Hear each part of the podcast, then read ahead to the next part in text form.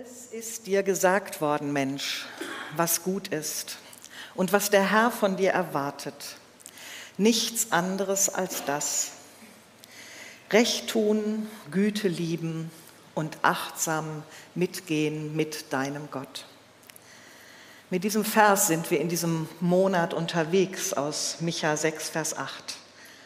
Achtsam mit Gott mitgehen. Immer wieder hinhören und fragen, wo schlägt das Herz Gottes?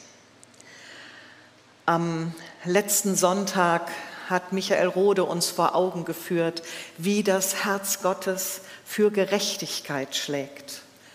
Gerechtigkeit zwischen Menschen.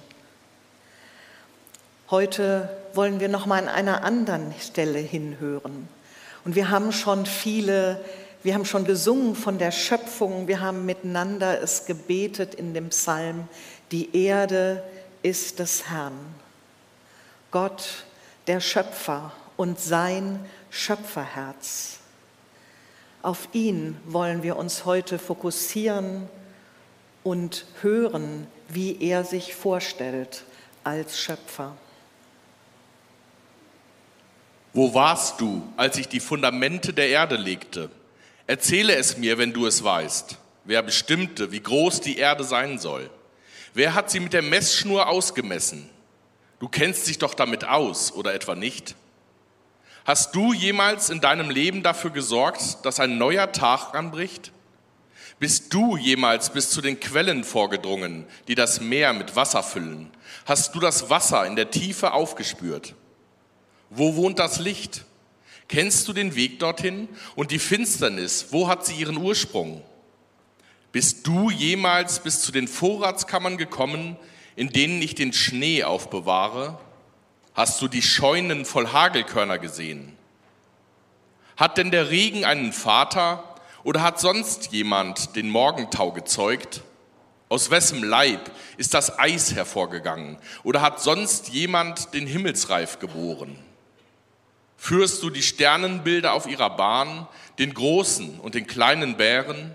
Kennst du die geduldigen Gesetze des Himmels?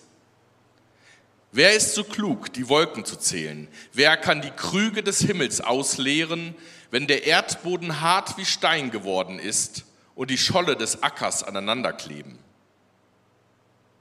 Der Schöpfer spricht.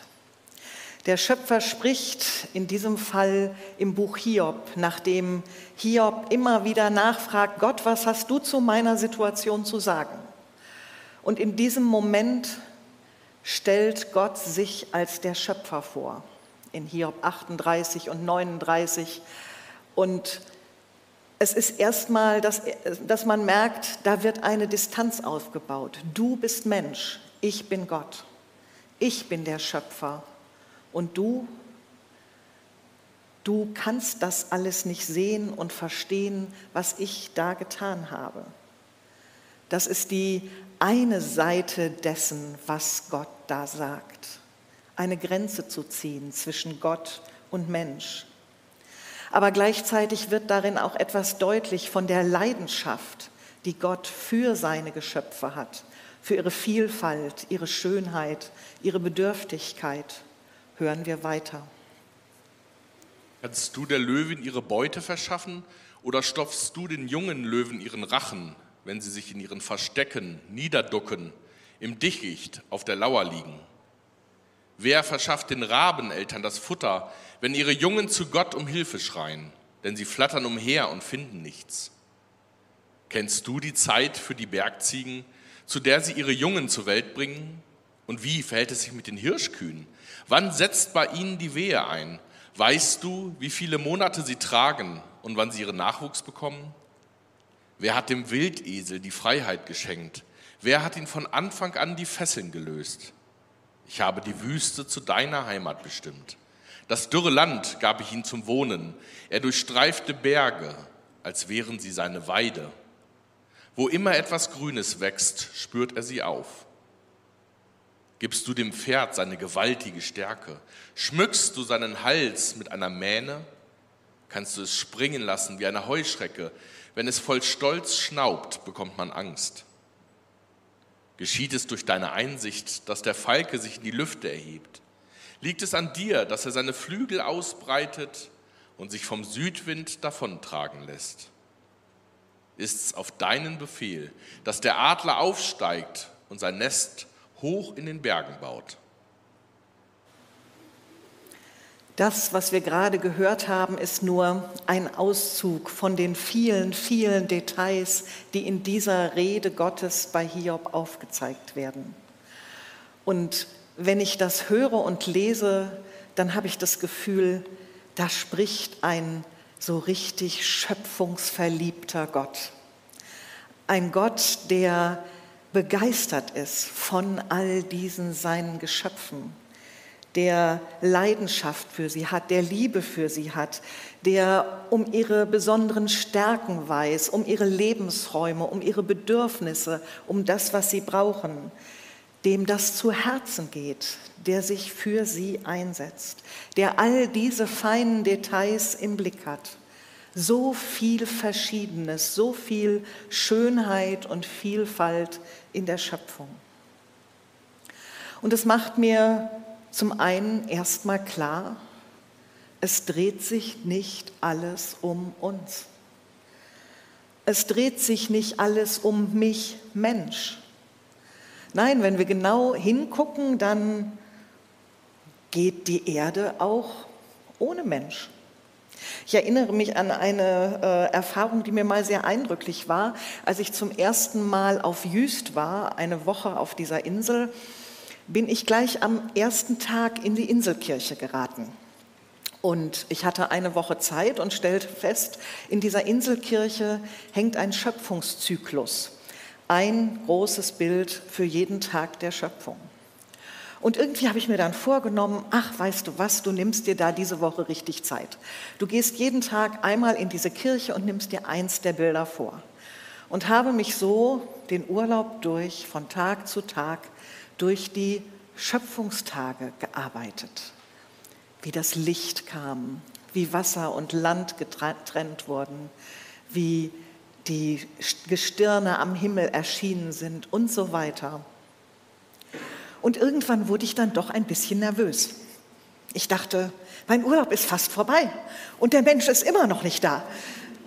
Und da wurde mir irgendwie dran bewusst, ja, wir denken so sehr von uns her, als wären wir der Nabel der Welt. Aber da war ganz viel, ganz lange ohne uns. Die Erde kann ohne Menschen, aber wir Menschen können nicht ohne die Erde. Was ist unser Platz in diesem Ganzen, in dieser Schöpfung? Sehr lange war so dieses Bild in den Köpfen und den Herzen, wir, die Menschen, sind die Krone der Schöpfung. Und wir haben hier eine Skizze davon, eine Pyramide, all diese Tiere und ganz oben steht der Mensch. Der ist die Krone der Schöpfung, für den ist alles da, um den dreht sich letzten Endes und dieser Gedanke, der beherrscht es von oben herab. Aber letzten Endes ist das ein sehr egozentrisches Bild von der Welt, wo sich alles nur um den Menschen dreht. Und wenn ich diese Worte Gottes aus seiner Rede im Hiob-Buch höre, dann merke ich, für ihn dreht sich nicht alles um den Menschen, sondern es dreht sich auch um die anderen Geschöpfe. Nun kann man es auf eine andere Art sehen ökozentrisch sozusagen. man kann sagen, na ja, wir Menschen sind halt auch nur eine Art unter vielen anderen. Halt ein spezielles Tier unter vielen anderen Tieren. Irgendwo sind wir da auch dazwischen. Aber das ist es auch letztlich nicht, was Gott meint. Das ist nicht die Stelle, an die Gott uns hinstellt. Das biblische Bild ist noch anders. Da sind wir diejenigen von all diesen Geschöpfen, die einzigen, die Gott verantwortlich macht, die, die gegenüber sind für Gott, die, denen er seine Liebe in besonderer Weise zeigt und die Kanal sein sollen für diese Liebe und aus dieser Liebe Gottes heraus auch die ganze Schöpfung im Blick haben sollen. Sie bebauen, sie bewahren.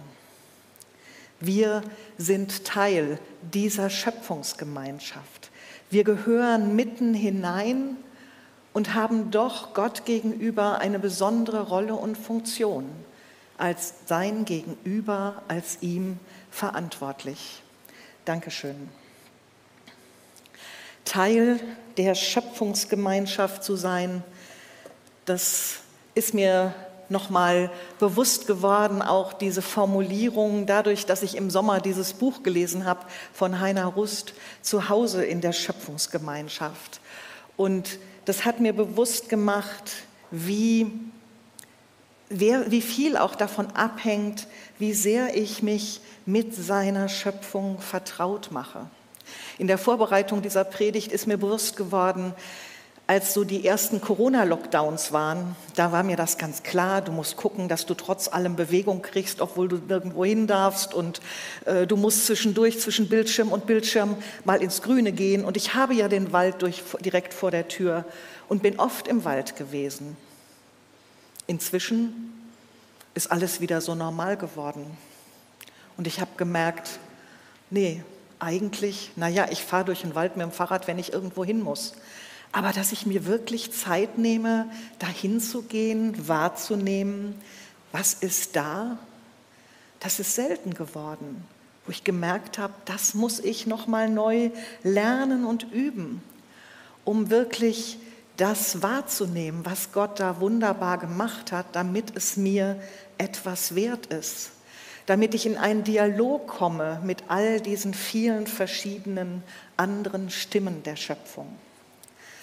Und Heiner Rust spricht in seinem Buch von der grünen Kanzel, von dem, wie die Schöpfung uns predigt und eine sehr originelle Episode, die er schreibt, die möchte ich euch nicht vorenthalten. Als ich an einem heißen Sommertag morgens ins Bad ging, bemerkte ich eine recht eifrige Mücke, die durch das geöffnete Fenster hineinflog, weil sie dort wohl eine Art Zufluchtsraum oder Frühstücksraum für sich erahnte. Da ich auf Mückenstiche häufig heftige Reaktionen zeige, konnte ich dieses Mitgeschöpf nicht einfach ignorieren, zumal es eifrig um mich herum summte und einen geeigneten Landeplatz auf meinem Körper suchte. Kurz entschlossen sprach ich diese kleine Mücke mit lauter Stimme an. Mücke, im Namen Jesu Christi des Herrn gebiete ich dir, mein Badezimmer zu verlassen. Doch irgendwie schien sie sich davon überhaupt nicht beeindrucken zu lassen. Ich versuchte es ein zweites Mal. Schwester Mücke, du verlässt jetzt augenblicklich diesen Raum. Wenn nicht, erinnere ich dich daran, dass ich Pastor bin. Ich könnte dich auch gleich beerdigen. Die, die Mücke war weiterhin sehr aufgeregt, aber wir hatten sicher Verständigungsschwierigkeiten. Sie versuchte einen ersten Landeanflug. In diesem Moment fragte ich den Heiligen Geist, ob diese kleine Morgenmücke mir denn etwas zu erzählen habe. Was würde sie mir wohl sagen wollen? Ich habe Hunger, ich brauche nur einen Tropfen Blut von dir. Meine Antwort war klar, niemals. Doch ich hörte nochmals hin. Ruhig blieb das hungrige Insekt nun auf meiner Hand sitzen. Hab dich doch nicht so. Nur ein Tropfen Blut, davon wirst du nicht sterben. Ich aber kann davon gut leben. Ja, aber ich habe auch die nächsten Tage eine riesige Beule auf der Hand. Du lebst doch auch vom Blut eines anderen. Vergiss das nicht. War es nun der Heilige Geist, der mir dieses hungrige Gesumse übersetzte, oder war es meine Fantasie? Ich entschloss mich und sagte, danke, kleine Mücke, dass du mich am frühen Morgen an diese tragende Wahrheit meines Lebens erinnert hast. Also guten Appetit. Ich streckte meine Hand erneut mutig aus, die Mücke aber flog eine Runde und verließ das Bad durch das geöffnete Fenster. Kein Mückenstich, aber eine gute Mückenbotschaft. Ich schäme mich nicht, Ihnen von einem solchen naiven Dialog mit der Schöpfung zu erzählen. Vielmehr möchte ich Sie dazu ermutigen, zu einem Hinhören, Hinschauen, zu einer aufmerksamen Wahrnehmung der Schöpfung in der Gegenwart des Heiligen Geistes. Sie müssen ja nicht gleich den Dialog mit einer Mücke oder einem hungrigen Raubtier beginnen. Achten Sie auf kleine Dinge, Bewegungen, die Sie zum Beispiel bei einer Wanderung oder einer Fahrradtour wahrnehmen können. Nicht alle meine Dialoge sind so tiefsinnig wie seinerzeit die Begegnung mit der kleinen Mücke. Manchmal höre ich einfach auf die Stille, auf das Rauschen der Blätter am Baum, auf das fröhliche Vogelgezwitscher. Ich bin Teil des Lebens. Ich bin Teil des Lebens. Ich bin Teil dieser Schöpfungsgemeinschaft. Ich merke, das zu lesen steckt mich an, darüber neu staunen zu wollen, über all diese Schönheit, all diese Vielfalt, all das Gute, was Gott in diese Schöpfung hineingelegt hat.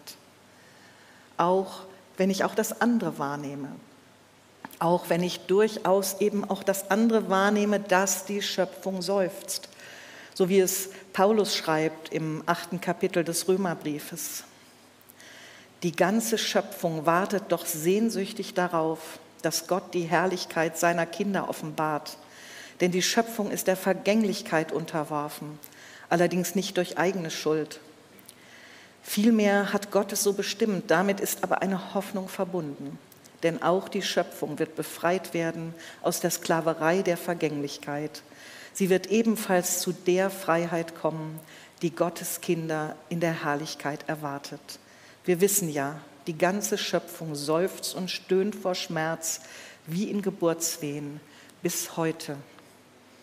Ja, die Schöpfung seufzt und sie schmerzt und wir merken es an allen Ecken und Enden, wie Dinge aus dem Gleichgewicht geraten. Und ich glaube, damit wir nicht nur verbissen denken, wir müssen doch was tun, brauchen wir gerade diese Liebe zu der Schöpfung, die uns motiviert, die ja, uns ein, eine Empathie gibt für die Schöpfung. Nur das, was wir kennen, können wir lieben und nur was wir lieben, können wir auch wirklich schützen. Ich bekam zum Geburtstag ein Büchlein geschenkt, einen kleinen Roman, Das Jahr des Dugong. Das ist ein Buch, was die Klimakatastrophe weiterdenkt. Und ich will es nicht erzählen, äh, lest es lieber selbst. Ich, es hat mich sehr beeindruckt. Aber eine Facette möchte ich nennen, dass da Menschen sich benennen nach Tieren, die ausgestorben sind, sich mit ihnen beschäftigen, um sie posthum zu würdigen um ihnen einen Platz zu geben, um, um sie zu trauern. Und das macht etwas deutlich von dem, was wir nicht kennen. Da merken wir gar nicht, dass es verschwindet. All die Tierarten, die schon ausgestorben sind oder die davon bedroht sind. Wenn ich nicht weiß, dass es acht verschiedene Giraffenarten gibt in Afrika, dann nehme ich noch weniger wahr, dass einzelne Arten aussterben aber so wie ich Gott höre in seiner Rede, da weint er um jede einzelne Art, die ausstirbt. Ihm geht das zu Herzen. Und da, wo wir an sein Herz kommen, wo wir uns von ihm und seiner Schöpferliebe anstecken lassen, da begreifen wir mehr, wie schützenswert, wie bewahrenswert all das ist, was uns anvertraut ist. Und da stelle ich mir tatsächlich immer wieder diese Frage, wo lasse ich diese Schöpfung so an mich heran, dass ich sie lieben lerne und dass ich ihr seufzen höre. Ich glaube, da sind wir herausgefordert, immer neu Wege zu suchen, uns damit vertraut zu machen. Denn die Frage ist ja und bleibt ja und steht im Raum, wie geht es weiter? Was ist die Perspektive? Wie geht es weiter mit uns und mit der Schöpfung. Und da denke ich noch einmal an die Mücke. Diese Mücke, die gesagt hat, du lebst vom Blut eines anderen. Jesus Christus, auf den verweist es, der Erlöser, der, mit dem alles neu geworden ist. Im ersten Kapitel des Kolosserbriefes heißt es, er ist der Anfang der Erste der Toten, der neu geboren wurde. In jeder Hinsicht sollte er der Erste sein. Denn so hat es Gott beschlossen. Mit seiner ganzen Fülle wollte er in ihm gegenwärtig sein. Und er wollte, dass alles durch ihn Versöhnung erfährt. In ihm sollte alles zum Ziel kommen. Denn er hat Frieden gestiftet durch das Blut, das er am Kreuz vergossen hat. Ja, durch ihn wurde alles versöhnt, auf der Erde wie im Himmel. Alles. Alles. Nicht nur du und nicht nur ich, nicht nur wir Menschen, sondern die ganze Schöpfung. Mit Jesus beginnt die neue Welt Gottes. Und sie beginnt nicht nur für uns Menschen, sondern sie beginnt auch für die ganze seufzende Schöpfung. Und an verschiedenen Stellen malt die Bibel Bilder von dem, wo Gott hin will mit seiner Schöpfung. Da erzählt Jesaja von dem Löwen und dem Lamm, die friedlich beieinander spielen, dem kleinen Kind, das am Schlangenschlupfloch spielt und die sich nicht mehr gegenseitig bedrohen. Da ist die Rede davon, dass Gott bei den Menschen wohnen wird, davon, dass da Bäume sind, deren Blätter Heilung bringen. Versöhnung, Heil für die ganze Schöpfung. Das ist das Ziel. Und wie geht der Weg dahin? Muss erst alles kaputt gehen? Ich denke daran, wie Erlösung in meinem Leben passiert. Da hat Jesus mir das zugesprochen, das Heil. Er hat gesagt, du hast das ewige Leben. Und das fängt jetzt schon an. Ich bin dankbar, dass Gott nicht gesagt hat, naja, erstmal muss die alte Heimke vor die Hunde gehen und dann können wir gucken, ob wir eine neue machen. Sondern mit dem, was da ist, mit dem alten, zerbrechlichen, menschlichen, irdischen, fängt Gott schon das Neue an. Das, was Ewigkeitsqualität hat. Die neue Kreatur entsteht mitten im Alten. Das ewige Leben ist schon da.